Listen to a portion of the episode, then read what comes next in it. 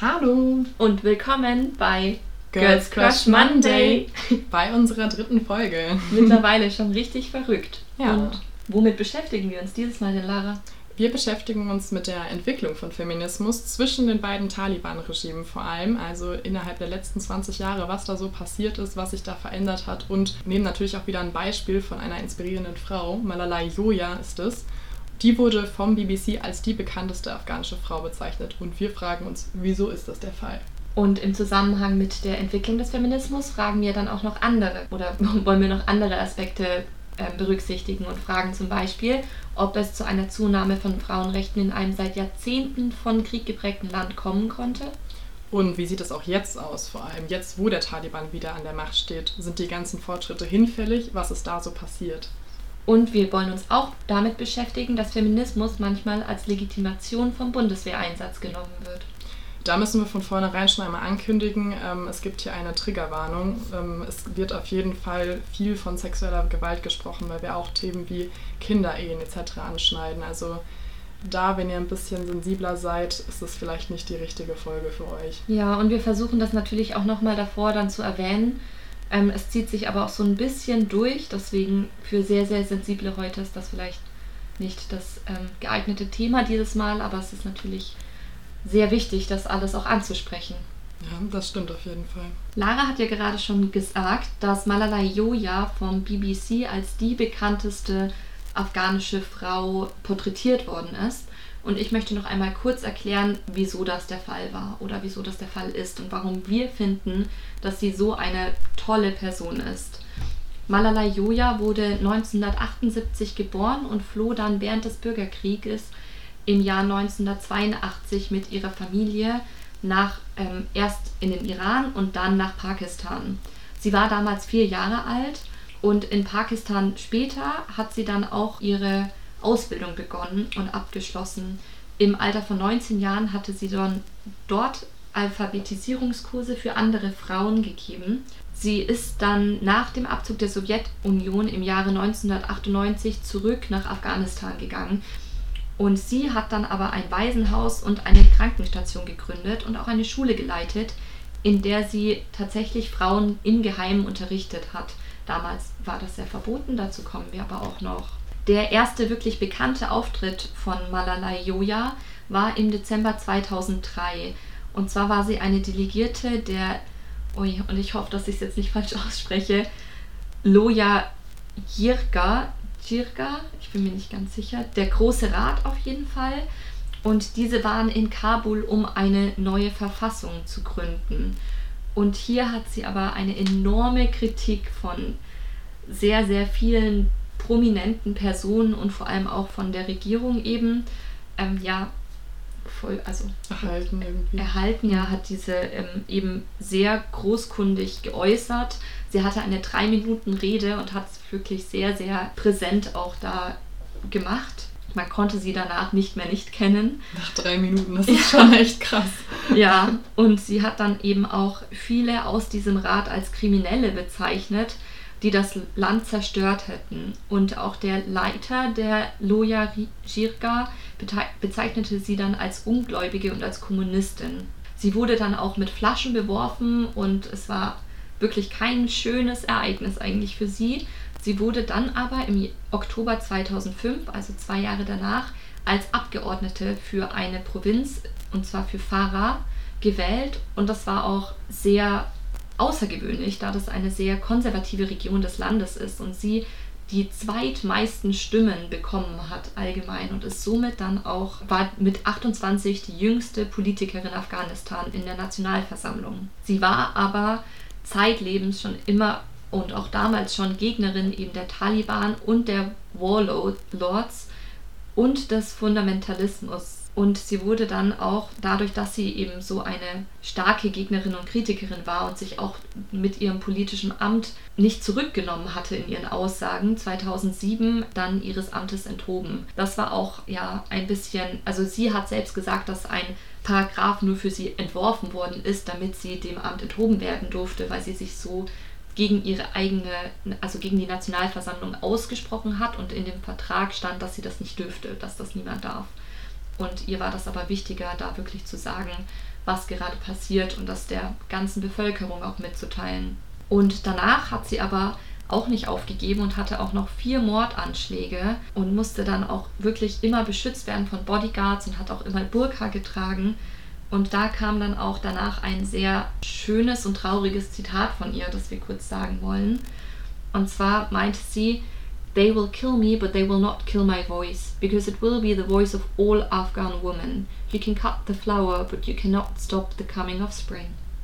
Hm, wirklich schön, aber wirklich traurig, das stimmt. Ja, wirklich super traurig. Ähm, aber sie hat auch viel bewegt.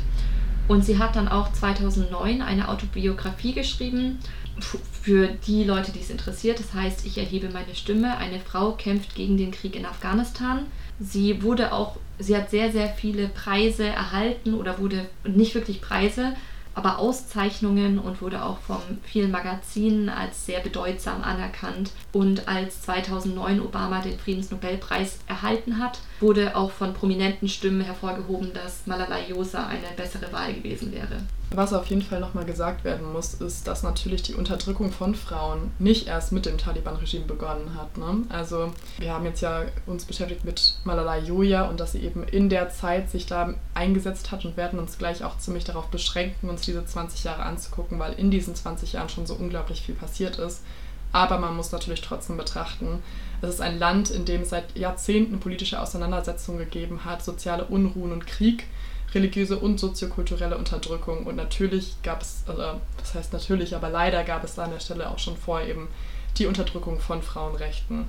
Was dann natürlich auch darauf zurückführt, dass es auch Aktivismus schon viel früher gab als mit Malala Yoya startend. Und zwar war es zum Beispiel so, dass in den frühen 1920er Jahren es einen König gab, König Amanullah und die Königin Soraya, und die setzten sich für Frauenrechte ein, also zum Beispiel für die Ausweitung ehelicher und öffentlicher Freiheiten für Frauen oder eben sorgten für Beschäftigungsmöglichkeiten von Frauen und gründeten auch die erste Frauenpresse, in denen Frauen öffentlich ihre Meinung sagen konnten. Äh, seither gibt es halt unzählige afghanische Frauen und Männer, Einzelpersonen und Organisationen, die sich für Frauen eingesetzt haben in der Vergangenheit und in der Gegenwart, also für Frauen und für Mädchen und vor allem auch für alternative Ausbildungswege von denen.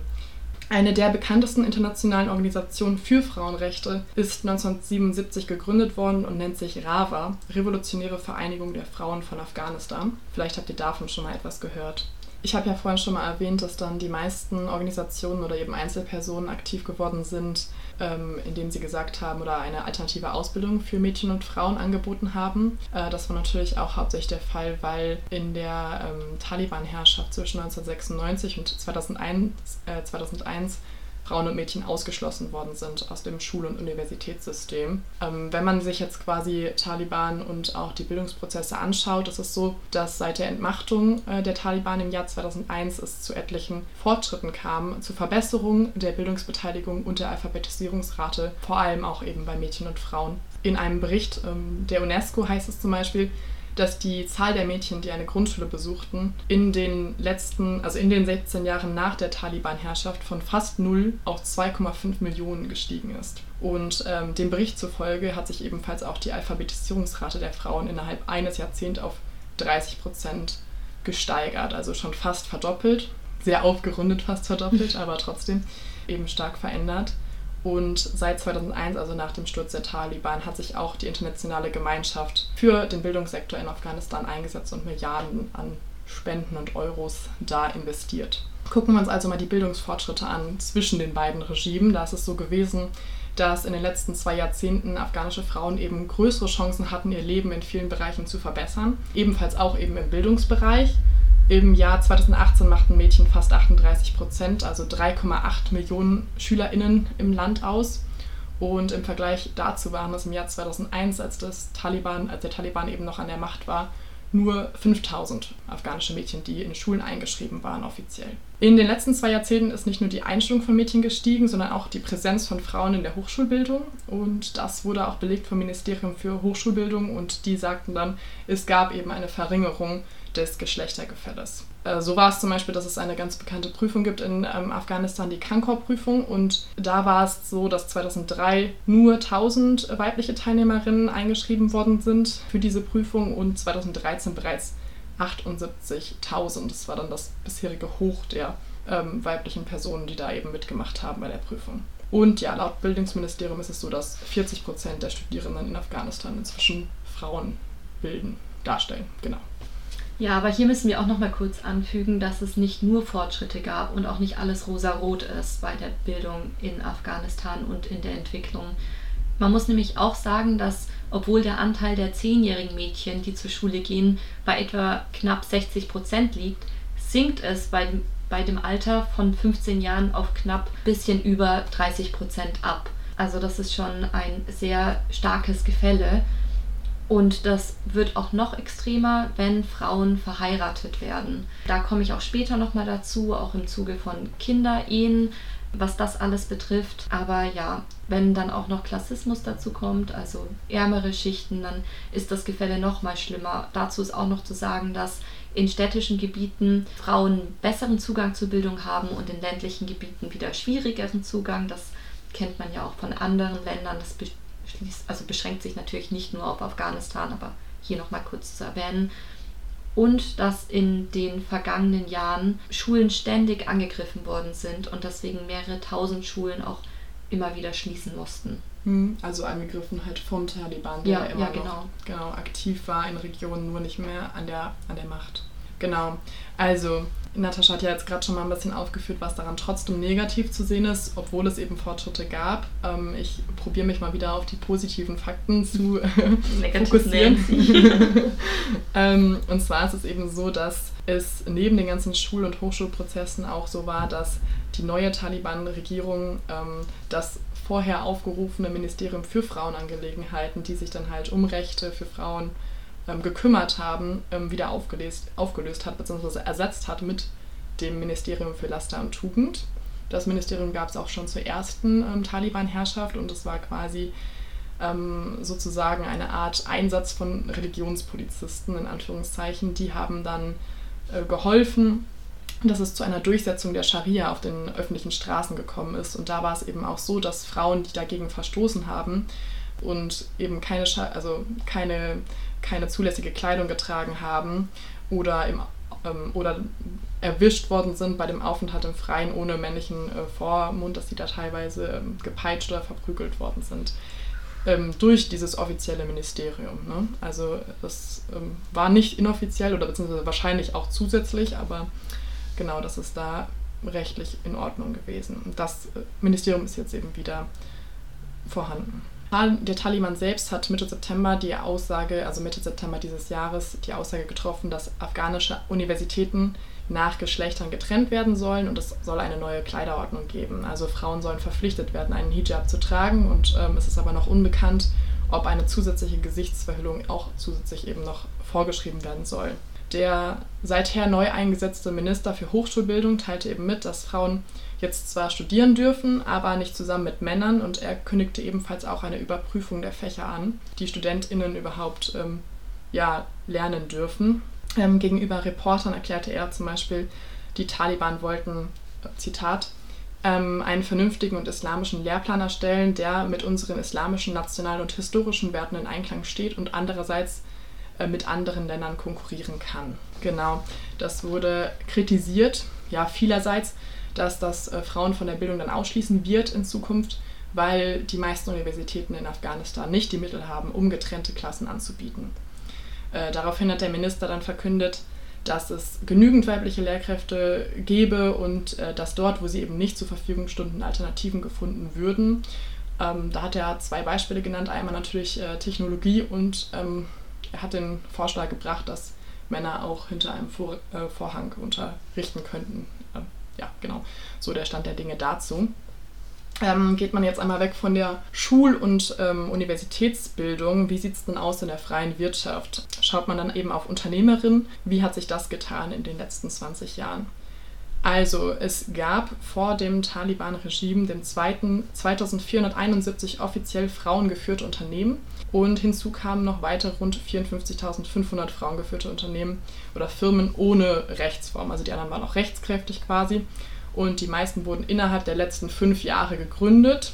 Der Taliban sagte eben aus bei der Machtübernahme, Frauen sollten nicht daran gehindert werden, eine Ausbildung zu absolvieren oder einer Arbeit nachzugehen. Doch seit sie am 15. August 2021 die Kontrolle über das Land übernommen haben, haben sie alle Frauen, mit Ausnahme von den Frauen, die im Gesundheitswesen tätig sind, aufgefordert, der Arbeit fernzubleiben bis sich die Sicherheitslage verbessern würde. Inzwischen dürfen auch Frauen in der Botschaftsarbeit bei der Ausstellung der neuen afghanischen Pässe äh, mithelfen, aber ansonsten ist es ähm, Stand der Dinge im Oktober 2021 Frauen noch verwehrt, andere Berufe nachzugehen.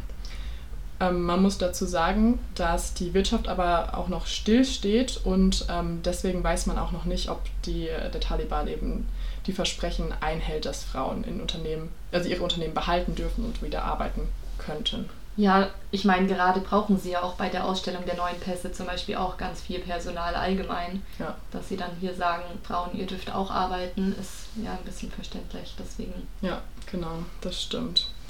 Muss man halt auch wieder für sich vielleicht relativieren.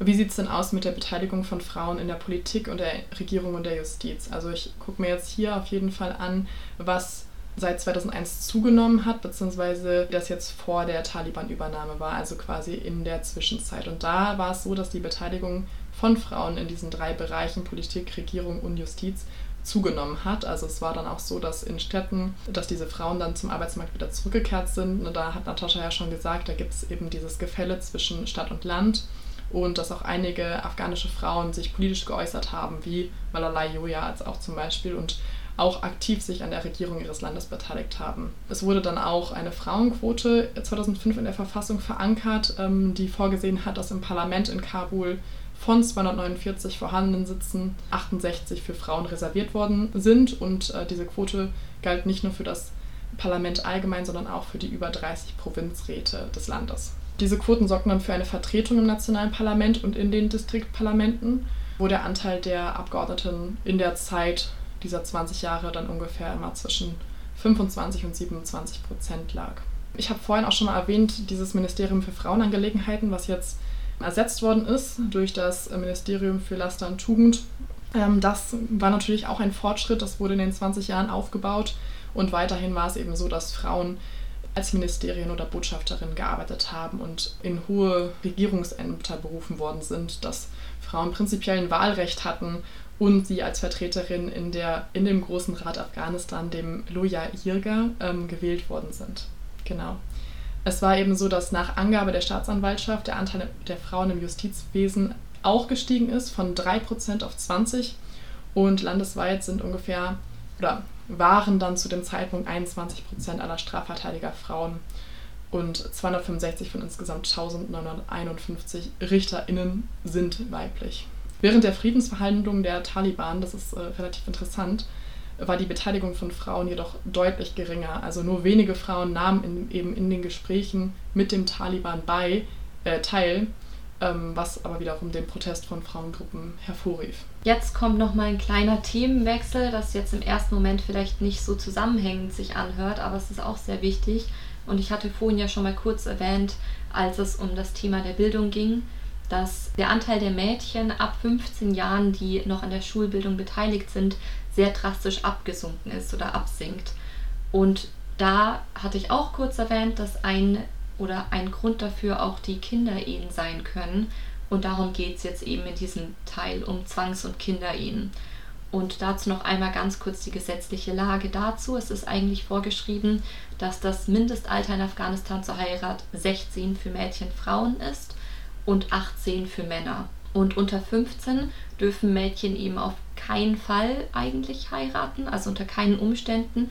Und zwischen 15 und 16 liegt die Befugnis beim Vater. Der darf also entscheiden, ob seine Tochter verheiratet wird.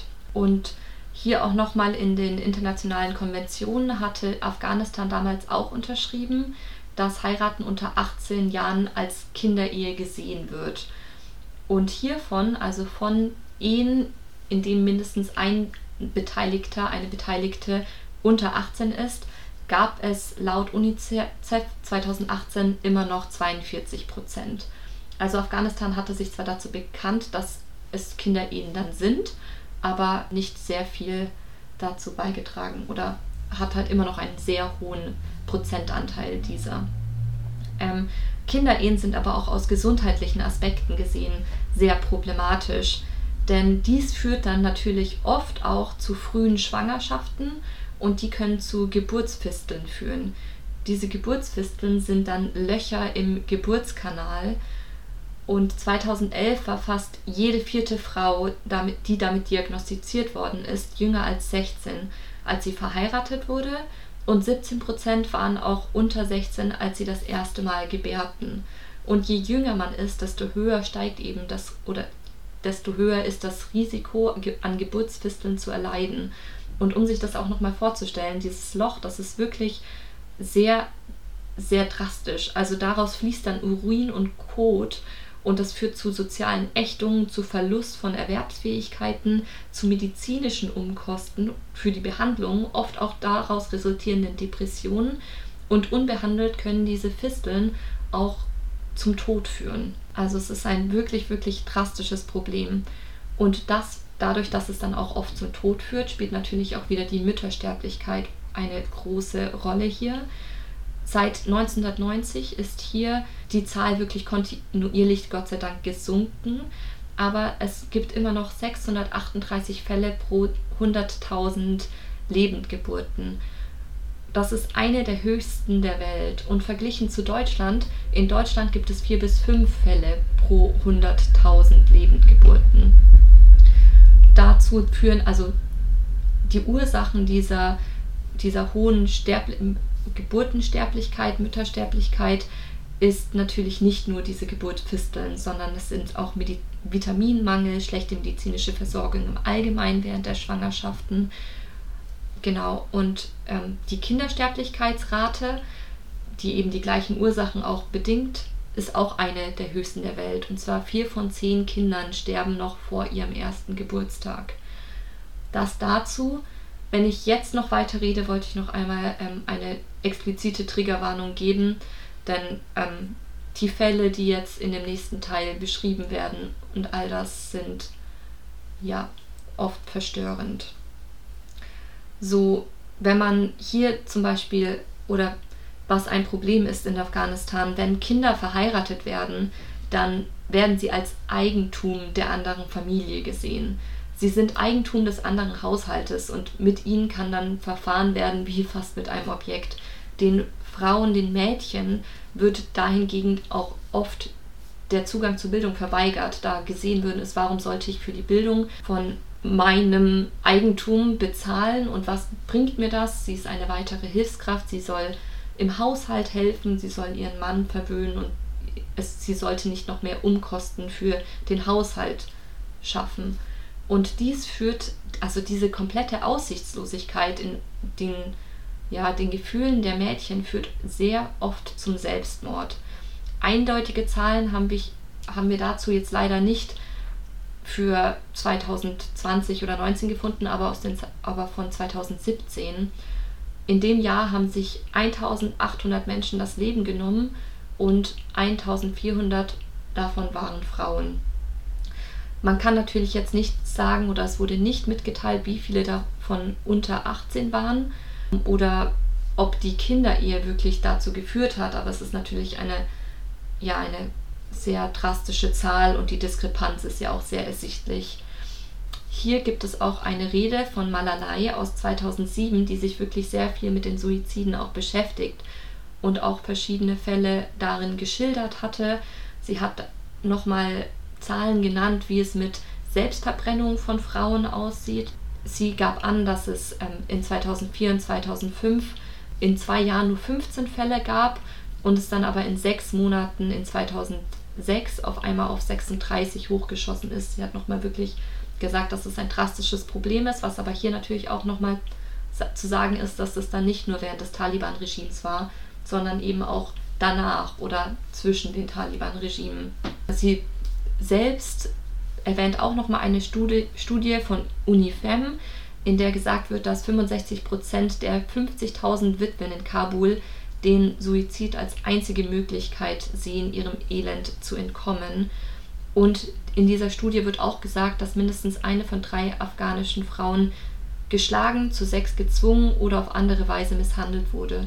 Eine andere Umfrage geht sogar noch weiter und sagt, dass fast 90 Prozent der afghanischen Frauen im Laufe ihres Lebens misshandelt worden sind. Da ist ja wahrscheinlich das Einfachste, sich zu denken, was kann genau. man auf rechtlicher Ebene dagegen tun.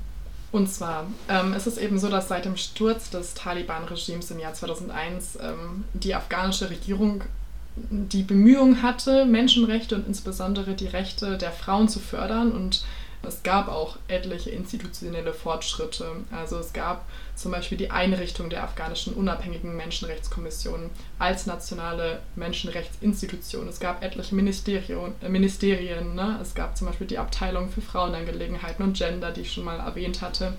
Es gab äh, Menschenrechtsabteilungen in verschiedenen Ministerien und eben auch die Verabschiedung des Gesetzes zur Beseitigung von Gewalt gegen Frauen, was, ähm, welches 2009 verabschiedet worden ist nicht nur auf nationaler Ebene, sondern auch international hat ähm, Afghanistan, Afghanistan da versucht, gegen vorzugehen und hat zum Beispiel ein Übereinkommen zur Beseitigung jeder, jeder Form von Diskriminierung der Frau unterzeichnet. Aber da kann man sich jetzt wieder fragen, das klingt alles in der Theorie super schön, aber anscheinend hat es ja nicht sonderlich viel geholfen. Wo besteht da das Hauptproblem? Ähm, das Hauptproblem bei der rechtlichen Lage ist es eben, dass es drei Inko inkohärente Rechtsquellen in Afghanistan gibt. Also es gibt nicht nur das staatliche Gesetzbuch, sondern es gibt auch so zu sagen gesellschaftliche Werte und Normen und auch ebenfalls die islamische Scharia. Und ähm, diese drei Rechtsformen ähm, sind eigentlich nicht miteinander zu vereinbaren, ähm, weil es so viele Unterschiede da gibt und das sorgt letztendlich für ein Hindernis im Schutz der Menschenrechte und im Schutz der Frauenrechte in unserem Fall, also mit dem wir uns jetzt beschäftigen. Deswegen ist es so, dass das Justizsystem äh, die afghanischen Frauen ähm, nicht unterstützt und ähm, diese häufig zwischen verfassungsmäßigen Rechten und kulturellen Zwängen sowie religiösen und ähm, säkulären Gesetzen hin und her gerissen sind. Also gibt eben dieses Problem von Widersprüchen und Unklarheiten in der Verfassung. Natürlich war das auch vor der Verfassung klar. Also es gab vorher eben schon diese Grenze zwischen liberalen und islamischen Lehren und äh, das wurde leider in der Verfassung auch nicht beachtet, diese zu ergänzen oder ähm, irgendwie eine Möglichkeit zu finden, da eine gegenseitige Unterstützung zu finden, weshalb in den 20 Jahren der Übergangszeit auch auf rechtlicher Ebene nicht wirklich etwas ähm, unternommen werden konnte gegen Kinderehen oder die Folgen von Kinderehen. Jetzt ist es auch natürlich so, dass nicht nur ein Problem eben die Kinderehen sind oder die Zwangsehen, sondern allgemein die Misshandlung von Frauen und die ja resultierenden Probleme, all dieses Thema. Und deswegen ist in 2009 tatsächlich ein Gesetz entstanden, das Frauen in diesem Zusammenhang helfen sollte, und zwar das EVAW-Gesetz. Das wurde 2018 auch nochmal überarbeitet und hat allgemein 22 Taten von Misshandlungen gegenüber Frauen als Straftat festgelegt darunter zum Beispiel Vergewaltigung, Zwangsheirat, Verhinderung von Frauen am Erwerb vom Eigentum und Verbot einer Frau oder eines Mädchens zur Schule oder zur Arbeit zu gehen. Das Gesetz hat dazu beigetragen, dass sich die Berichterstattung verbessert hat, aber auch die Untersuchung, die dazu führt und dass ihnen geholfen wird, wenn es zu einer Verurteilung kommt. Das aber nur in sehr, sehr geringem Maße, wie Lara schon meinte, ist ähm, ja die gesetzliche Lage in Afghanistan sehr schwierig und kompliziert. Und das ist natürlich dann auch mit diesem Gesetz der Fall. Auch wenn es rechtlich es da ist, ist es immer noch mal ein bisschen anders, wie es dann wieder mit umgegangen wird. Es wurde dann zwar versucht, wirklich auch nur für Frauen für dieses Gesetz neue Abteilungen zu bilden. Es wurden auch besondere Staatsanwaltschaften und Sondergerichte gegründet mit Richterinnen um dieses Gesetz durchzuführen. Aber ähm, leider ist in den meisten Strafverfahren es trotzdem noch die Norm, und das war auch die Norm, dass eine Mediation mit der Familie gedacht wird, um es zu lösen. Nur in fünf dieser 22 Taten wird eben von einer Mediation abgeraten, beziehungsweise ist es verboten, diese zu nehmen. Und diese sind Vergewaltigung, Zwangsverkauf von Sex, Äußerung der Identität eines Opfers, Verbrennung oder die Verwendung chemischer Substanzen um Schaden anzurichten und erzwungene Selbstverbrennung oder Selbstmord. Nur wenn eins dieser fünf Fälle vorliegt, darf man keine Mediation veranlassen und es muss zu einem Prozess kommen, auch wenn die Frau das wieder zurücknimmt, ihre Anklage. Ja, genau. Also das Verfahren kann nicht eingestellt werden. Aber man muss natürlich auch sagen, dass dieses Gesetz allgemein einen enormen familiären Druck und auch eine finanzielle Abhängigkeit darstellt. Wenn es zu einem Prozess kommt, sind das ja auch enorme Kosten und auch wieder eine Stigmatisierung entsteht. Oft verlieren Frauen im Zuge so einer Verhandlung auch ihre Kinder oder müssen sich komplett von ihrer Familie lösen. Deswegen wird ihnen natürlich auch oft abgeraten, dieses überhaupt irgendeine Misshandlung, irgendeine der 22 Taten wirklich zu melden. Aber ein weiterer Hauptgrund, wieso es oft überhaupt nicht dazu kommt, dass ein solcher Fall registriert wird, ist einfach die Polizei dort, dass die Polizei das Verfahren nicht weiter verfolgt oder es einstellt. Und dies ist vor allem oft der Fall, wenn es um, wenn der Täter der Ehemann ist. Hier wird nämlich das oft ganz anders gesehen. Oder auch ähm, im Fall von Ehrenmorden. Eigentlich ist seit 2018 das auch gesetzlich festgelegt, dass Ehre keine Verteidigung mehr in einem Mordfall ist. Aber das ist natürlich erst seit 2018 so. Das ist noch relativ neu und daher auch in den Gedankengütern vieler Männer in Afghanistan noch nicht fortgeschritten oder sie berufen sich trotzdem noch darauf und das zieht sich dann natürlich auch durch jegliche Distanzen durch. Und in vielen Fällen von Misshandlungen ist es dann auch so, dass es immer noch Jungfräulichkeitstests gibt. Die sind von der WHO als unzulässig deklariert und hier wird echt über also hier reden wir über invasive und missbräuchliche vaginale und manchmal anale Untersuchungen zur Bestimmung der Jungfräulichkeit. Dies wird oft ohne Zustimmung der Opfer getan und diese Befunde werden auch als Beweise genutzt.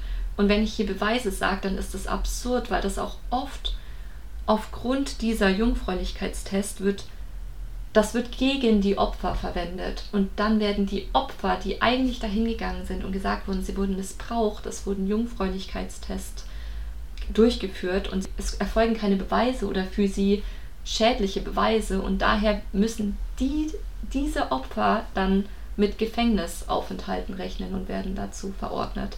Emotionales und, Thema. Ja, also es ist wirklich extrem und es ist auch alles hier nur in dem Fall, dass es überhaupt zu einer Verhandlung kommt, dass oder eine Behandlung überhaupt da ist. Wie gesagt, oft fehlt jegliche finanzielle Unterstützung oder auch der Zugang. Und ohne diese Behandlung oder Beweise kann auch keine Anzeige erfolgen. Also es ist in diesem Gesetz auch verankert, dass es entweder Beweise dafür geben muss oder eben diese Behandlung, dass sie überhaupt durchgeführt worden ist, wie die ja dann auch wiederum als Beweis gilt.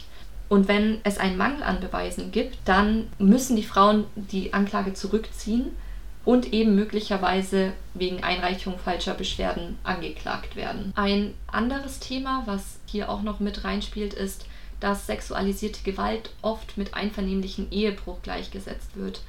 Und der ist nach ähm, afghanischem Recht illegal. Bedeutet, wenn eine Frau vergewaltigt worden ist, ist sie oft gleichzeitig im afghanischen Recht eine Täterin, da sie Ehebruch begangen hat und dementsprechend beurteilt und verurteilt wird. Eine Hilfe, die allgemein von vielen, vielen Kreisen gefordert wird oder Seiten gefordert wird, sind natürlich dementsprechend Safehäuser für Frauen, in denen sie sich zurückziehen können und in denen sie auch über solche Fälle nochmal sprechen können, sich beraten lassen können. Solche Safehäuser gibt es aber nicht wirklich viele in Afghanistan. Es gibt nur 27 und allgemein wird eigentlich gefordert, dass es einen Platz pro 750.000 Einwohner geben sollte. Das würde dann Afghanistan ungefähr 5.120 Plätze entsprechen. Jetzt kann man sich das natürlich leicht denken, dass 27 Häuser keine 5.120 Plätze geben. Aber ja, Klar muss man da an der Stelle auch sagen, in Deutschland gibt es natürlich auch zu wenige Safehäuser, aber wahrscheinlich nicht in dem Ausmaß. Für solche Safehäuser haben sich ähm, auch AktivistInnen in Afghanistan eingesetzt und dazu kann man auch nochmal sagen, ein schwieriger Punkt bei Aktivismus in Afghanistan ist, dass zu jedem Zeitpunkt, den wir jetzt hier beleuchten, also während beider Taliban-Regime als auch in der Zeit dazwischen, es eine Welle von gezielten Tötungen von AktivistInnen gegeben hat. Diese AktivistInnen haben dann wiederholt gefordert, also sowohl jetzt in der Zwischenzeit beim Präsidenten als auch ähm, so jedes Mal, ähm, dass das Versprechen eingehalten werden sollte, dass ähm, diese MenschenrechtsverteidigerInnen schnell und wirksam zu schützen, dass das ja auch quasi, sie forderten das auch auf an die internationale Gemeinschaft, ähm, dass dieser Schutz gewährleistet werden sollte, wie es eben auch die UN-Resolution 1325 verlangt. Aber wie ihr euch denken könnt, gab es da große Komplikationen und wenn man aktivistisch in Afghanistan aktiv ist, ist man auf jeden Fall mehr als nur gefährdet. Genau. Ähm, das ist natürlich eben bei Themen wie Meinungs- und Pressefreiheit sehr präsent. Da kann ich jetzt einmal sagen, während der Zwischenzeit der beiden Taliban-Regime war es so, dass die Regierung verkündete, dass es äh, monatelang eine ähm, so, sogenannte ähm, Mordkampagne vom Taliban gab, mit dem Ziel, JournalistInnen und AktivistInnen der Zivilgesellschaft zum Schweigen zu bringen. Also, wie gesagt, das ist die Aussage der Regierung. Ähm, dabei wurden vier JournalistInnen getötet und äh, wegen dieser Morde entschied sich, entschieden sich etliche Sender in der Provinz Nangarhar aus Sicherheitsgründen keine Frauen mehr zu beschäftigen in ihren Sendern. Ähm, nach Angaben des Komitees zum Schutz von Journalisten wurden in Afghanistan seit 1994 51 JournalistInnen getötet, eben aufgrund der Tatsache, dass sie Journalisten sind. Also man kann natürlich immer sagen, vielleicht waren es noch mehr, aber bei denen ist es bekannt, dass es aufgrund des Berufs zurückzuführen ist. Und die Behörden untersuchten davon nur wenige Fälle. Ja. Die Taliban haben zwar zuerst bestritten, äh, JournalistInnen zu bedrohen und warfen der afghanischen Regierung vor, Medien gegen sie einzusetzen, aber ähm, trotzdem gab es eine Aussage von einem Taliban-Sprecher, der afghanische Journalistinnen warnte, einseitig zugunsten der Regierung in Kabul zu berichten. Sie sollten äh, seiner Meinung nach damit aufhören oder, äh, Zitat, müssten dann mit den Konsequenzen rechnen. Nach Angaben des afghanischen Informations- und Kulturministers mussten seit Beginn der Taliban-Offensive in 2021 51 Medienbüros schließen und die Organisation Nine Media Watch, die die Lage der Medien im Land überwacht, nennt darunter fünf Fernsehsender, 44 Radiosender und zwei Presseagenturen. Und dabei haben dann tausende JournalistInnen ihren Job verloren und das war am verheerendsten in der Lage der Gebiete, die schon als erstes vom Taliban eben kontrolliert worden sind, also in den südlichen Provinzen vor allem, wurden 16 Medienbüros angegriffen und daraufhin auch geschlossen und sechs Radiosender standen im August 2021, was der letzte Stand ist, den wir gefunden haben, schon unter der Kontrolle der Taliban. Und da gab es auf jeden Fall keine vorhandene Meinungs- und Pressefreiheit mehr. Da ja es sehr schnell so wirken kann, dass Feminismus und Islam sich ausschließen, wollten wir da mal einmal ganz kurz etwas noch feststellen. Es gibt nämlich äh, verschiedene Arten von islamischem Feminismus, sodass man hier jetzt betrachten kann, dass die Frauenrechte im politischen Kontext in Afghanistan unter dem Taliban oder der aktuellen Regierung unterdrückt worden sind aber dass das nicht unbedingt mit der Religion zu tun hat, weil es eben verschiedene Arten von Auslegungen gibt. Es gibt ja verschiedene Arten von Strömungen vom Islam und das muss man sich auf jeden Fall auch im Klaren sein, dass die in verschiedensten Ländern auch anders ausgelebt werden. Also es gibt demnach eben auch feministische innerislamische Diskurse verschiedenen Positionen und ich führe jetzt äh, zwei auf und zwar einmal gibt es eben VertreterInnen der glaubensbasierten Position, in der sich eben die Feministinnen auf Forderungen nach Frauenrechten auf den Koran berufen und die Überlieferung des islamischen Propheten Mohammed, also die Hadithien. Und äh, sie interpretieren die Quellen neu und setzen voraus, dass Gerechtigkeit und Geschlechtergleichheit schon in den Schriften verankert seien. Und diese Feministinnen sagen, der Islam stehe von Anfang an für eine antipatriarchale Botschaft und beziehen sich eben auf Textpassagen aus dem Koran und den Hadithien und werfen konservativen Musliminnen vor, die Texte falsch zu verstehen und sagen eben, ja, Frauen würden Rechte vorenthalten, die der Islam ihnen eigentlich ursprünglich zuspreche. Da gibt es eben WissenschaftlerInnen wie zum Beispiel Fatima Mernissi, die bemühen sich darum, die männlich dominierte muslimische Geschichtsschreibung zu korrigieren und wollen damit aufzeigen, dass Frauen in der islamischen Geschichte schon immer eine wichtige Rolle gespielt haben und dass Frauen in vielen islamischen Ländern immer noch benachteiligt sind, sagen sie, ist demnach nicht die Folge der Religion, sondern Ausdruck von politischen Interessen. Genau, das ist eben einer der Diskurse. Es gibt auch noch einen Diskurs, der einen Kolonialismusbezug herstellt. Und zwar wird gesagt, Muslimen verändern eben den feministischen Diskurs. Es gibt eine Verflechtung der kolonialen Vergangenheiten und der gegenwärtigen Geschlechterverhältnisse in mehrheitlich muslimisch geprägten Gesellschaften. Und VertreterInnen dieses Ansatz betonen eben auch, dass die patriarchalen Machtverhältnisse, die die islamische Gesellschaft bis heute prägen, durch den Kolonialismus verstärkt worden sind. Also sie kritisieren in Anführungszeichen weiße Feministinnen, die für sich beanspruchen, für alle Frauen weltweit zu sprechen. Und diese weißen Feministinnen würden ignorieren, dass Frauen keine globale, homogene Gruppe sind, sondern in ihren jeweiligen Ländern mit ganz unterschiedlichen Machtverhältnissen zu tun haben und eben heterogen sind und sich in verschiedenen Kontexten unterscheiden.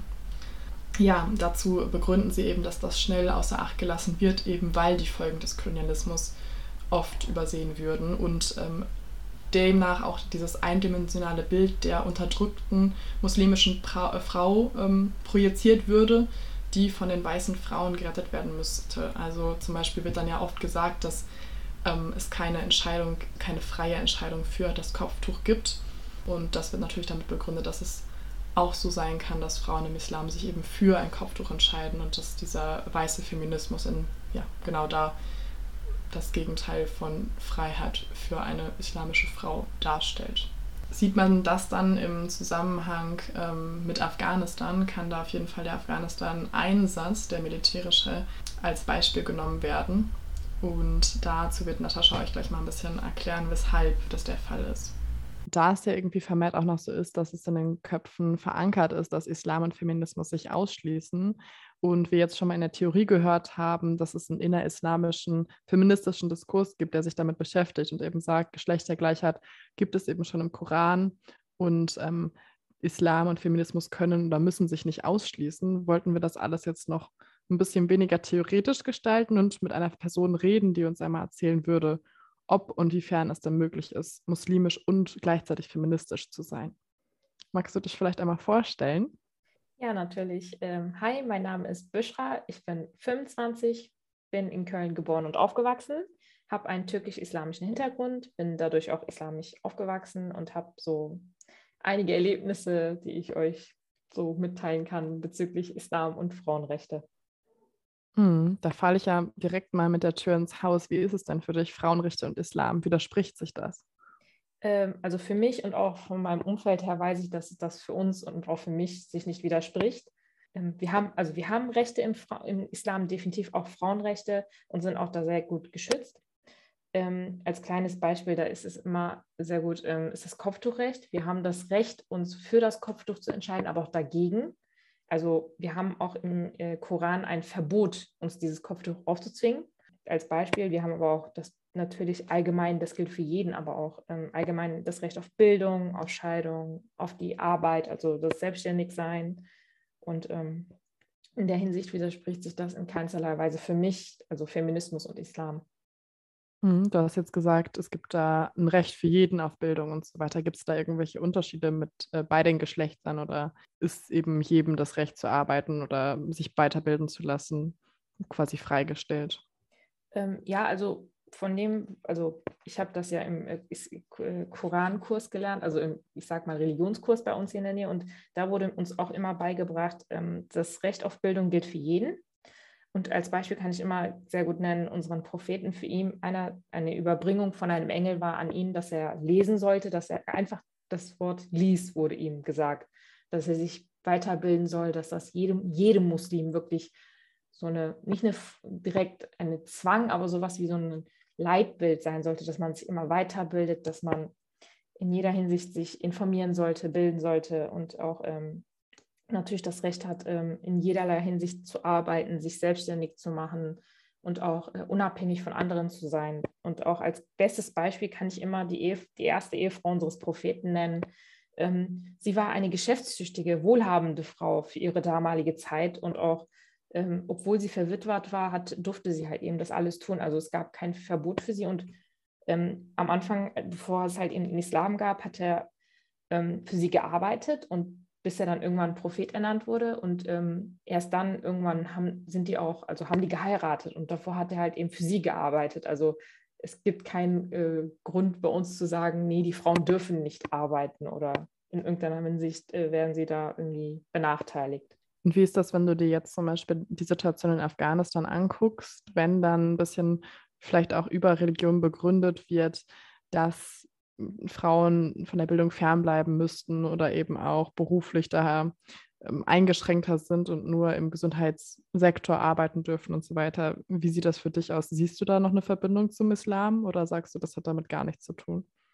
Ähm, also ganz allgemein, weder die Taliban noch die IS als Beispiel auch, die beiden haben gar nichts da in meiner Hinsicht mit Islam was zu tun. Das ist komplett nicht richtig, weil, also nur als Beispiel halt eben die Ehefrau unseres Propheten, sie war ja selber eine geschäftstüchtige, äh, wohlhabende Frau und sie war ja auch gebildet in, der, in ihrer damaligen Zeit. Und bei uns gibt es in keinerlei Hinsicht dieses Verbot, dass Frauen sich nicht bilden dürfen, dass Frauen in keinerlei Weise ähm, irgendwie in einem Sektor nicht arbeiten dürfen oder so. Also wir haben da total das Recht, uns für den Sektor, also komplett unsere Arbeit frei auszuwählen und uns auch natürlich zu bilden. Es ist so etwas wie so ein Leitbild, sogar zu sagen, ihr Muslime hätten, haben so etwas wie eine Pflicht, nicht eine direkte Pflicht, sondern mehr so ein, eine Vorgabe, die als gut angesehen wird, zu sagen, ja, ihr solltet euch immer weiterbilden, ihr solltet auch immer ähm, euch äh, schlau machen um, über Themen, die ihr vielleicht gar nicht kennt. Also bei uns ist dies, das hat gar nichts, was die Taliban dort sagt, ähm, in irgendeiner Art und Weise, was in Afghanistan dort passiert mit dem Islam, in meinerlei, in meinem Blick, in meinen, Gott, Moment, in meinen, in, Blick, in meinen Blicken, in meinen Augen zu tun.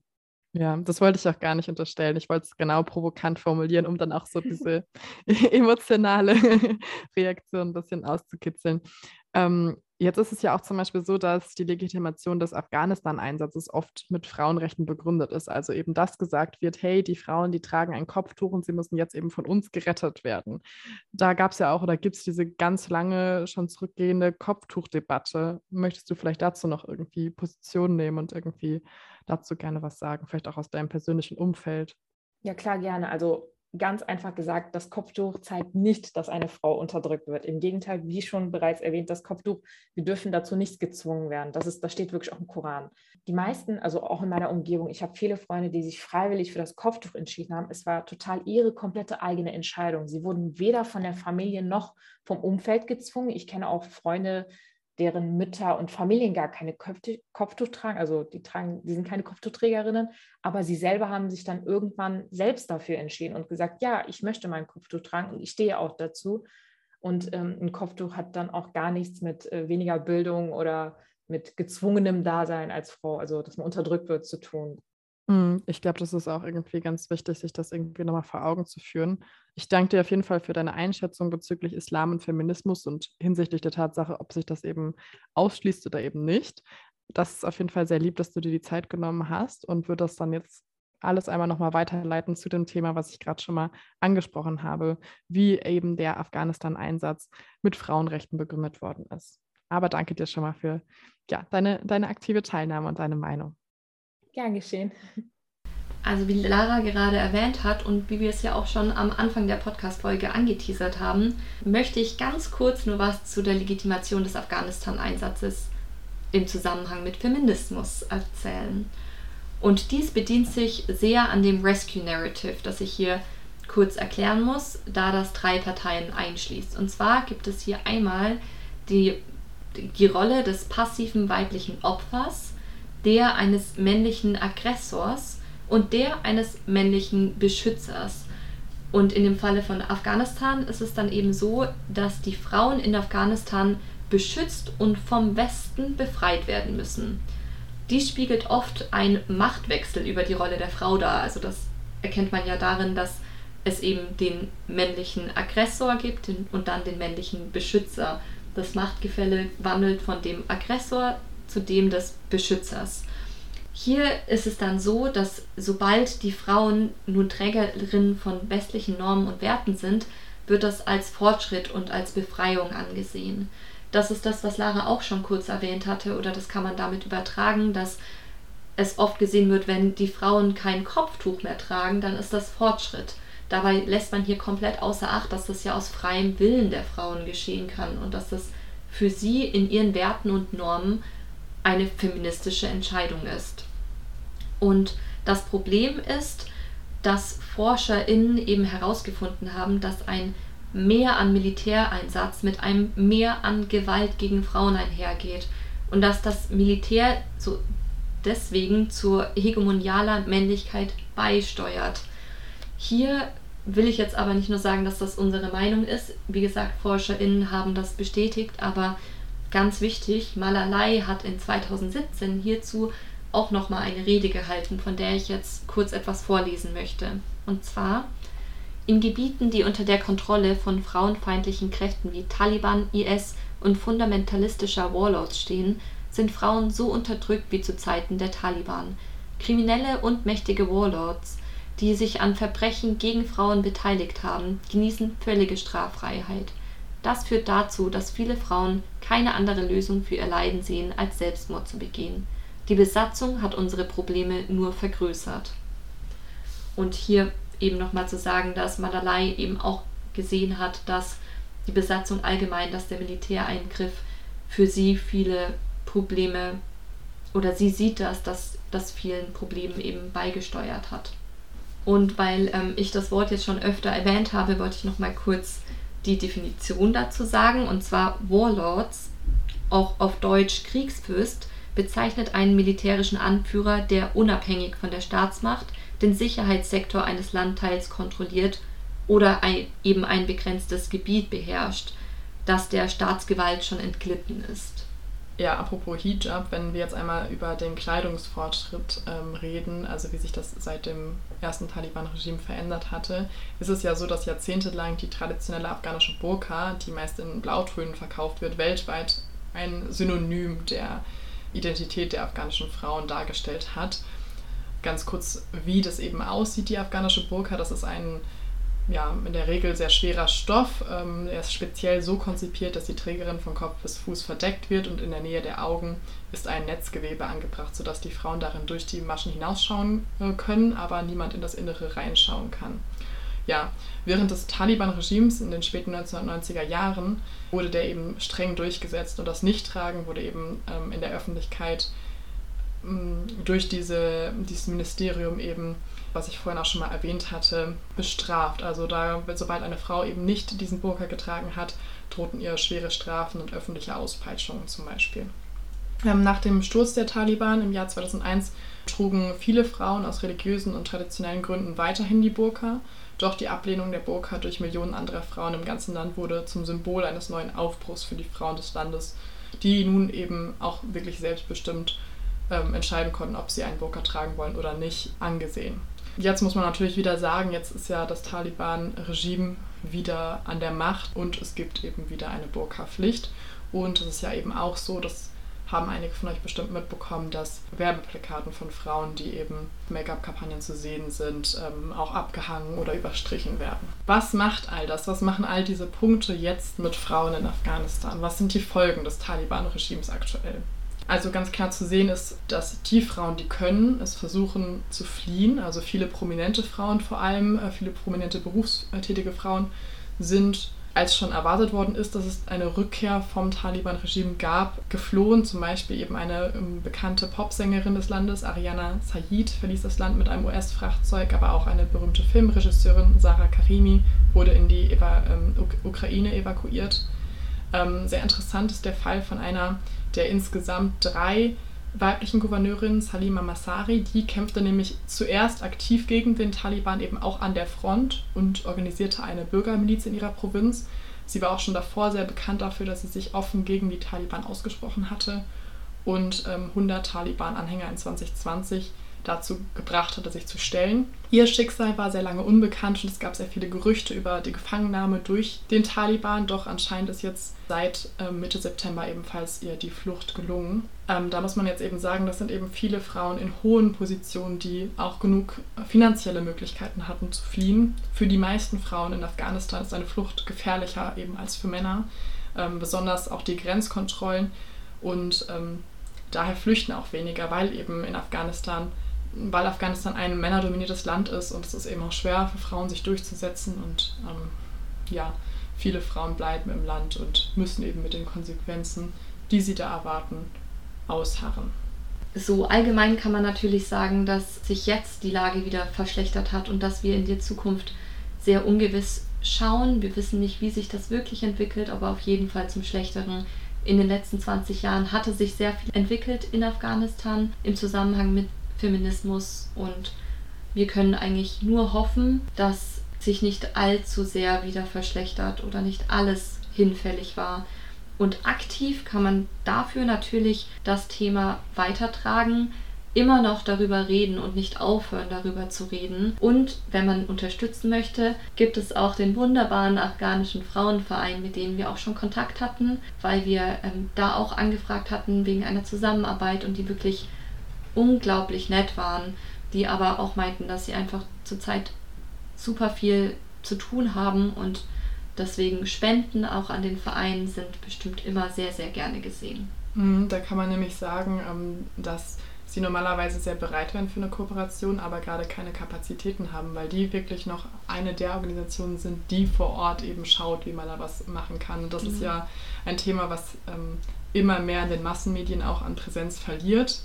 Und genau, guckt einfach, dass man das irgendwie nicht aus den Augen verliert und guckt, was da gerade immer noch weiterhin passiert. Nicht natürlich nur in Afghanistan, aber eben ja, auch.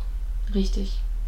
Ja, ansonsten danke fürs Zuhören und ich hoffe, ja. Es hat euch gefallen. Und oder, nicht zu sehr mitgenommen. Ja, genau. Und dass ihr beim nächsten Mal auch wieder einschaltet, wenn es heißt Girls Crush Monday. Bis dann.